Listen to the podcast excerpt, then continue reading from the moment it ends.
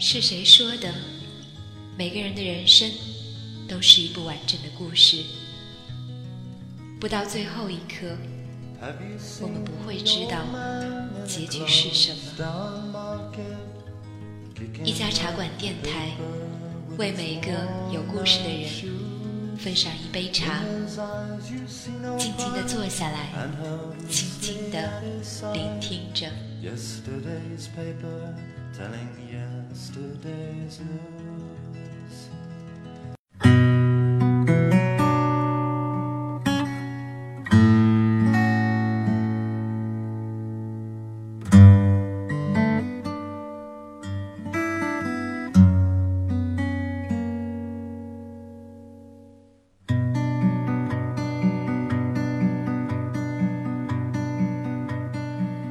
也许不会再看见，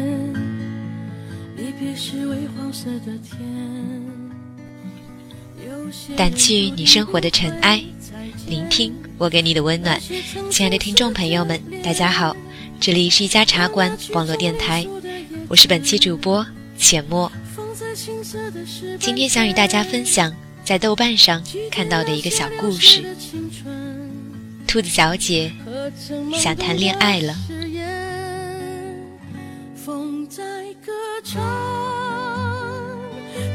他曾去过的地方，在黑暗中，有朵花为你开放。当你转过头的那一瞬，晚霞般美丽的笑脸，它曾开在春日里某个季节。一个网站上说，这个世界共有一亿两千万个男孩可能成为她的男友，而她要做的，就是从他们中找出真正能与她相爱的那一个。一亿两千万，这个数字吓到了兔子小姐。有一天，天突降暴雨，她捂着脑袋窜进了一家冷饮店避雨，不想上台阶时被绊了一跤。一下子趴在了台阶下的一大滩泥水里，大风呼呼地将雨水灌进他的脖子。当他终于在众人的注视下爬起来走进店里时，浑身已经湿透了。这时，野狼不知从哪里走了出来，他是校篮球队的主力，英俊非凡。他穿着名牌运动衣出现在教学楼时。女生们闲聊的身影都会陡然小下去。这个给你，他说，一边递过来他打球时要换的衣服。兔子小姐接过来，愣在原地，继而为自己的狼狈感到羞愧，脸涨得通红。野狼就笑了：“你好可爱，我请你吃冰淇淋吧。”起初，兔子小姐很兴奋，并且骄傲，她有了这么优秀的男朋友。在野狼的手机里，他的名字是小兔兔。他待她很好，总是为她买胡萝卜口味的冰淇淋。每次当他走过学校长长的走廊，仿佛听见那些女孩子的羡慕，都化作沙沙的声响进入他的耳朵。当然。也有压力。每一次和野狼约会，他都要提前三个小时开始准备。他的腿不像长颈鹿那么长，也没有梅花鹿那么漂亮的脖子，一对眼线都要描上半个小时。他很担心自己的光彩配不上野狼，更不好意思对他说，其实他不喜欢胡萝卜，因为兔子都喜欢胡萝卜呀。他不想让他觉得自己很怪异。渐渐的，他觉得他们之间有一条隐形的鸿沟，这样垫着脚才能够得到的距离，让他觉得好累。于是，约会的次数渐渐缩减。他想过分手，却又舍不得。两个月后，他在学校旁边的小酒吧里看见野狼挽着抽烟姿势很美的狮子小姐，他什么也没有说就离开了。野狼没有追上来。原来分手是这样心照不宣的事，远比他们在一起的时候默契。放寒假回家的火车上，他遇见了河马先生。他长着大大的嘴巴，一副憨厚的样子。他帮他把行李放到架子上，然后就规规矩矩地坐着，断断续续地找话题和他聊天。兔子小姐觉得他很亲切，就像一只毛绒玩偶。下车的时候，他要了他的电话号码。整整一个寒假，河马先生都在网上找兔子小姐聊天。他发给他有趣的网站，陪他玩新出的网络游戏，或者远程控制帮他的电脑杀毒。他是一个很好的人，兔子小姐想。最重要的是，和他在一起没有压力。他向他表白的那一天，是在布景华丽的游戏里，他操控的角色单膝下跪，奉上一大盆的玫瑰花。周围是许许多多环绕着他们唱圣歌的小天使，他的游戏背包里还收到了一枚硕大的钻戒，真的是很浪漫，很浪漫。虽然没有约会，没有真的玫瑰，但是兔子小姐不在乎。爱情是精神层面上的，与物质无关。与河马先生在一起。他也开始变得很宅，他几乎不出门，整日与电脑为伴。他不需要花时间打扮，也不需要做发型，在网络上换个新形象，只要轻轻点一下鼠标就可以。这样过了几个月，有一天，兔子小姐走在街边的玻璃橱窗，看到里面自己的样子，吓了一跳。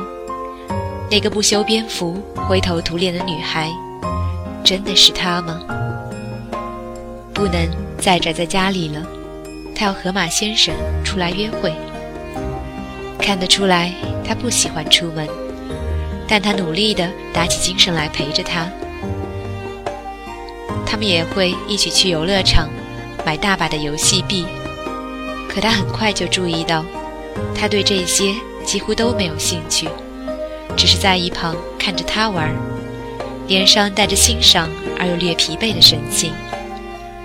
每一次轮到他，他总是迅速地把所有的机会都浪费掉。做别的事情也是一样。每次他高兴地转过头去，迎面看到他眼睛里的疲惫和隐忍，心一下子就空了。他从来不说不陪他做什么。但每次只要有他陪，一切就都味同嚼蜡。而那些他热爱的动漫和网络，与他又是完全陌生。分手在一个上午，河马先生觉得莫名其妙。为什么呀？因为我们在一起没有办法开心呀。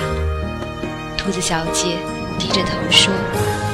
长此以往，怎么相爱呢？他决定去看看森林外边的世界，也许生命会在那里给他一个惊喜。森林外面是城市，很大很大，有很多灯光的城市。这里的蛋糕很精美，炸鸡翅的香气可以飘扬一条街。可是超市里的胡萝卜，却一点没有胡萝卜的味道。到了晚上，到处都是不睡觉的人和不熄灭的灯。兔子小姐也不想睡，就去了白天路过的那个酒吧。调酒师是一只在柜台里飞来飞去的蜂鸟，它的翅膀扇动得那么快，像是童话里的精灵。它一看见兔子小姐，就飞过来问。来一杯胡萝卜汁。他想了想说：“我不喜欢胡萝卜，不过反正这里的胡萝卜也没味道，随便吧。”蜂鸟愣了愣，对他一笑，很快送上来一杯颜色鲜亮的橘子汁。那，你从哪儿来呢？他问。森林。他回身用胳膊画了一个圈，在城市那边儿。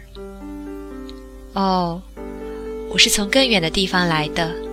他说：“你想听我的故事吗？”他们聊了一个晚上，临别时，蜂鸟说：“你明天还会来吗？我请你喝我特制的独门果汁。”第二天。第三天，兔子小姐每晚都会去蜂鸟那里，当然不是为了一杯果汁。他觉得他爱上蜂鸟了，为此手中的那些果汁都有了一种前所未有的美妙味道。那感觉让他飘飘欲仙，宁死不悔。爱上他以后，他才知道，原来夕阳那么美，单车那么好玩。棉花糖的味道甜到歇斯底里，而冰淇淋的温度凉到透彻心扉。相比之下，野狼的英俊和河马先生的善良，在电光火石的爱情面前都不算什么。他也许说不出蜂鸟有什么优点，但他爱他，就是他最大的优点。唯一的遗憾是。蜂鸟很少与他牵手，它的翅膀总是在扇动着，一刻也不停。它不肯解释它的疑问，只是更温柔地对待它。我能给你什么，我都给你。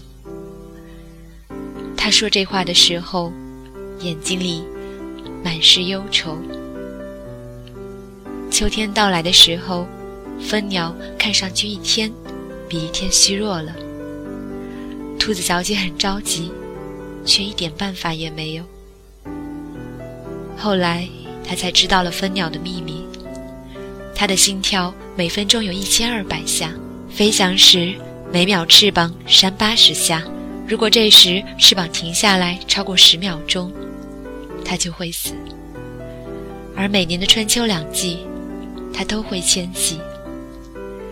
他不能待在他身边，因为飞翔是他的命运。兔子小姐哭了，这一次她有太多的伤心和委屈。她知道，她不能再见蜂鸟了，她必须让它走。她留了一张字条给他：“我喝遍了你的果汁。”我要回森林去了。那个冬天，森林异常寒冷，总是下着很大的雪。嘴里呼出的气，转眼就在脸上凝结成霜。眼泪也一样，一流出来就被冻住了。很长的一段时间，兔子小姐再也没有爱过谁。这世界上，有一亿两千万个男孩，可能成为你的另一半，而你要选出来相知相爱的那一个，却代表一亿两千万。你不知道他在哪儿，不知道他是谁，你甚至不知道什么时候才能遇见他。一想到这个，难道不该害怕，不该崩溃吗？有一天，兔子小姐回外婆家去。她走过窄窄的巷子，耳朵低垂，三瓣嘴紧紧地抿着，听见有人叫她。循声望去，那是一只兔子。它穿着火红的外套，一身喜气洋洋。他说：“嗨，为什么你看上去这么悲伤？”兔子小姐看看他，低下头继续走路。哎，你想不想养只宠物？那只兔子又叫住了他。养什么？兔子。他说，露出两颗标志性的大门牙。我为什么要养兔子？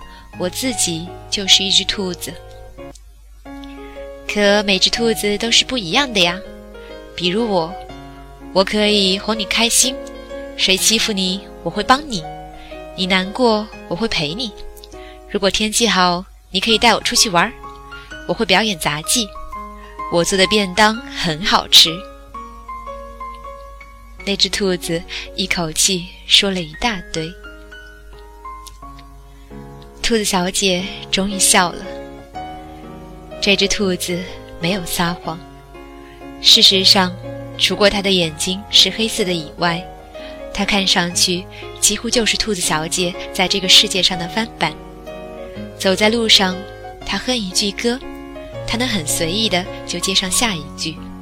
他讲一个很冷的笑话，他就知道笑点在哪里。这就是爱情吗？像树林里投射下来的星点日光，温暖而又神秘。那一天，在冰淇淋店里，他终于可以释然地笑着对他说：“我不喜欢胡萝卜口味的，很怪异吧？”他笑：“如果你养过兔子，就会知道，很少有兔子喜欢吃胡萝卜的，我就不喜欢。”那一刻，他觉得他的笑容很暖，很暖，像春天里的太阳。其实，绝大多数女孩的一生都不止爱过一个人，就像兔子小姐一样，她们中有的是不适合和你在一起，有的是不能够和你在一起。这没有什么大不了的，因为如果没有他们。你将永远不会知道，那只普普通通的兔子是如何顶得上一亿两千万个男孩的。一等于一亿两千万，这就是爱情的真谛。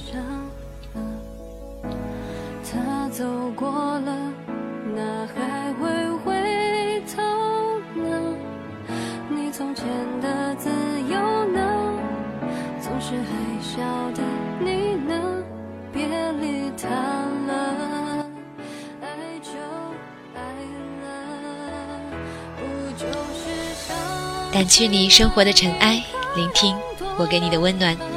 现在微博关注一家茶馆网络电台，微信与小茶，会有意想不到的惊喜哟。嗯，本期节目呢到这里就要结束了。听完节目的你，如果有任何想法，想要与我们分享交流，可以在豆瓣小站、微博、微信、QQ 等平台留言。参与互动。那么我们下期再见啦。一个人守着黑夜过，不就是。